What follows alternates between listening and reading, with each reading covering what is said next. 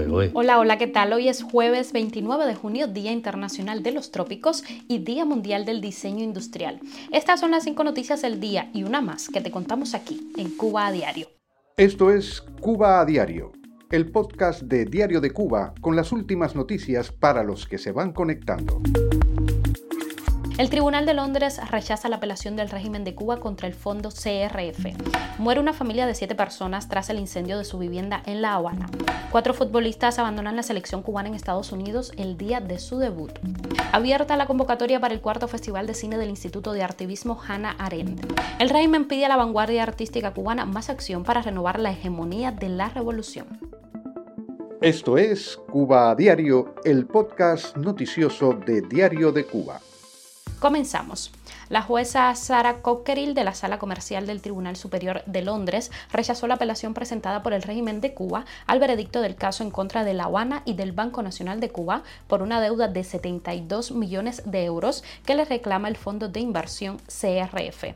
En abril pasado, el Banco Nacional de Cuba anunció que apelaría el fallo que a inicios de año desestimó a CRF como acreedor del Estado cubano, pero decidió que la entidad financiera de La Habana tiene que hacerse cargo de la deuda que contrajo el gobierno en tiempos de Fidel Castro. El miércoles, CRF hizo llegar a Diario de Cuba una declaración en la que considera la decisión de la jueza como un importante avance en su batalla legal en curso, puesto que afirma la decisión original de la Corte a favor de CRF, limita las opciones defensivas del gobierno de Cuba y mejora significativamente la posición de CRF en el caso. Asimismo, indica la declaración en un movimiento sin precedentes, el Banco Industrial y Comercial de China, a través del ICBC Standard Bank, ha iniciado un proceso judicial contra Cuba por aproximadamente 1.100 millones de euros. Esta acción sigue a la presión significativa de CRF para que ICBC proteja sus intereses como custodio de los activos cubanos de CRF. El fondo que llevó ante los tribunales al gobierno cubano comenta que ya La Habana reembolsó a CRF por los costos legales ordenados por el tribunal luego de la victoria inicial de CRF en el Tribunal Superior del Reino Unido. CRF es considerado el titular privado del mayor volumen de deudas soberana cubana en default e insiste en que su objetivo es recuperar estas deudas en su totalidad. Cuba a diario. Continuamos. Una familia compuesta por siete personas murió como consecuencia preliminar de un incendio de ciclomotores eléctricos producido en calle Perseverancia 159 entre Ánimas y Virtudes Centro Habana. El hecho tras el que fallecieron cinco adultos y dos menores se produjo en horas de la madrugada de este miércoles en una vivienda de construcción mixta con estructuras de mampostería y madera en su interior y todo parece indicar que el siniestro comenzó por la explosión de los vehículos que se encontraban en la entrada de la sala. Los incendios provocados por motos eléctricas en Cuba han venido en aumento en los últimos años debido a un mal manejo en la carga de esos vehículos. Hasta octubre de 2020 el Cuerpo de Bomberos de Cuba reportó un promedio de dos incendios de motos eléctricas diarios, la mayor parte de ellos en La Habana. Seguimos con deportes. Cuatro futbolistas abandonaron el martes el equipo cubano que compite en Estados Unidos en la Copa de Oro de la CONCACAF. Robert Ney Caballero, Ney Sando, Denilson Milanés y Hazael Herrera son los cuatro atletas que abandonaron la selección. Las fugas ocurrieron en Miami antes de que el equipo viajara a Houston. Estas ausencias debieron influir en el partido debut de la selección. Cuba perdió el martes un gol a cero ante Guatemala. Ya suman 33 los abandonos de atletas cubanos en 2000 2023. Algunos se fugan de las concentraciones mientras están en competiciones oficiales, pero otros rompen sus relaciones con el INDER cuando se encuentran realizando bases de entrenamiento fuera de la isla.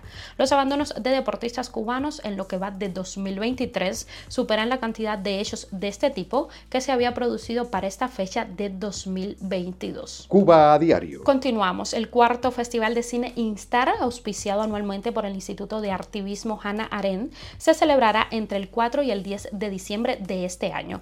El evento será otra oportunidad para visibilizar el cine independiente cubano. El 26 de junio Instar liberó una convocatoria en que privilegia audiovisuales con arriesgadas propuestas estéticas y narrativas, así como piezas híbridas que exploran nuevos caminos en la realización.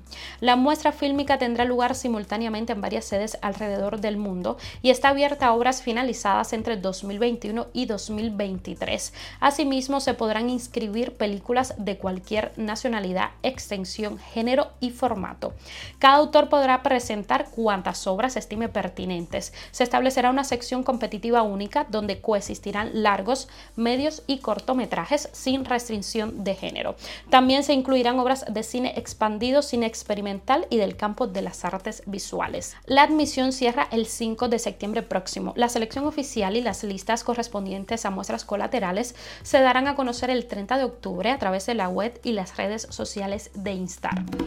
El Consejo Nacional de la Oficialista Unión de Escritores y Artistas de Cuba convocó el martes al décimo Congreso de la organización para junio de 2024, tras debates en los que primaron discursos sobre descolonización cultural y llamados a reconstruir y renovar la hegemonía de la revolución. Rogelio Polanco Fuentes, miembro del secretariado del Comité Central del Partido Comunista de Cuba y jefe de su departamento ideológico, acusó a plataformas digitales y sus algoritmos de promover el odio y la polarización extrema de las sociedades y pidió a la vanguardia artística cubana introducir contenidos descolonizadores para hacer frente a las que calificó de presiones externas e internas que corroen los valores fundacionales de la nación.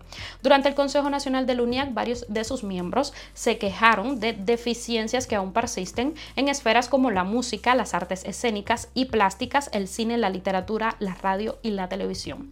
La UNIAC sufrió después de julio de 2021 numerosas bajas y fuertes críticas de cubanos que permanecen en sus filas. Noticia extra, Lana se encuentra misteriosa roca en forma de donus en Martes.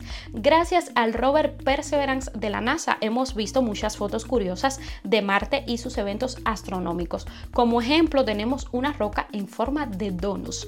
De acuerdo con los reportes, el rover Perseverance capturó esta imagen el pasado viernes 23 de junio durante uno de sus muchos recorridos por la superficie marciana. Como era de esperar, la foto se hizo viral debido a la extraña forma de la roca, lo que desató varios comentarios sobre si se trata de una especie de botana extraterrestre. Al parecer, varios investigadores de la NASA están confundidos con la foto de la roca en forma de donus en Marte, pues contrasta con toda la orografía del lugar.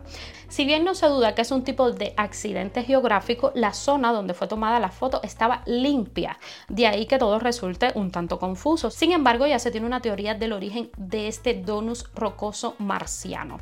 De acuerdo con los primeros análisis del Instituto de Búsqueda de Inteligencia Extraterrestre de la NASA, la roca en forma de donus de la foto no sería de Martes. Existe la posibilidad de que llegara del espacio, siendo un meteorito que chocó contra Marte. Eso explicaría su curiosa forma Además, las otras piedras que están cerca de ella serían pedazos de la misma cuando impactó contra la superficie.